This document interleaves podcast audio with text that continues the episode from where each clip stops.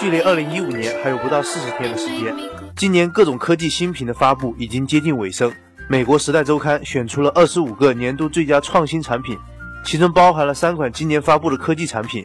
在新兴的可穿戴领域，《时代周刊》将 Apple Watch 评为了最佳创新产品，原因是它真正脱离了将计算机做进手表的概念，同时兼具了时尚的元素。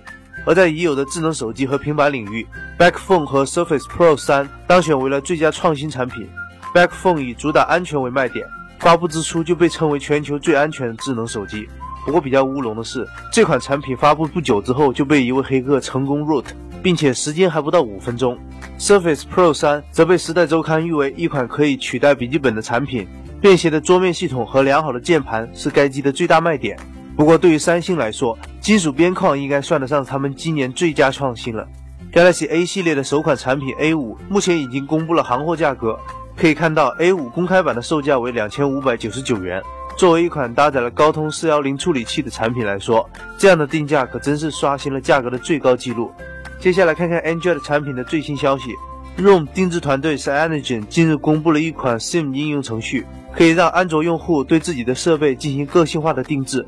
这款应用可以定制的内容包括开关机的动画、字体、颜色等多个细节设置。Cyanogen 还为设计师搭建了 Sims Studio，用来推广和鼓励开发者打造相应的主题。憋了这么久，终于开始抄袭米 UI 了。新机方面，距离明年的 CES 还有两个月的时间，但索尼新品曝光的速度向来都是很快的。而现在，Xperia Z4 的参数和多张图片已经被泄露。从 Phone Arena 曝光的谍照来看，机身的设计和 Xperia Z3 基本一致。而从另外一家网站曝光的前面板可以看出，Z4 的扬声器设计和 Z2 更加类似，前置摄像头也被移到了左边。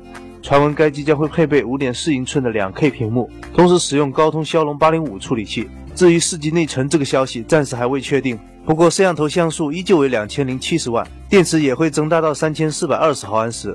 此外，Z4 Ultra 的消息也同时被曝光。相比于 Z Ultra，Z4 Ultra 的屏幕尺寸减为了5.9英寸，并且会配备一颗1600万像素的摄像头。由于索尼近期推出了一款 IMX 二三零传感器，因此这两款新机很有可能就会使用这个 CMOS。回到国内，小米昨天推出了一款新的移动电源，机身尺寸比小米四稍小一些，厚度为九点九毫米。这款电源使用的是聚合物，容量为五千毫安时，已经在今天中午正式开售，价格为四十九元。小编也想买一款，万一爆炸了，算不算假货呢？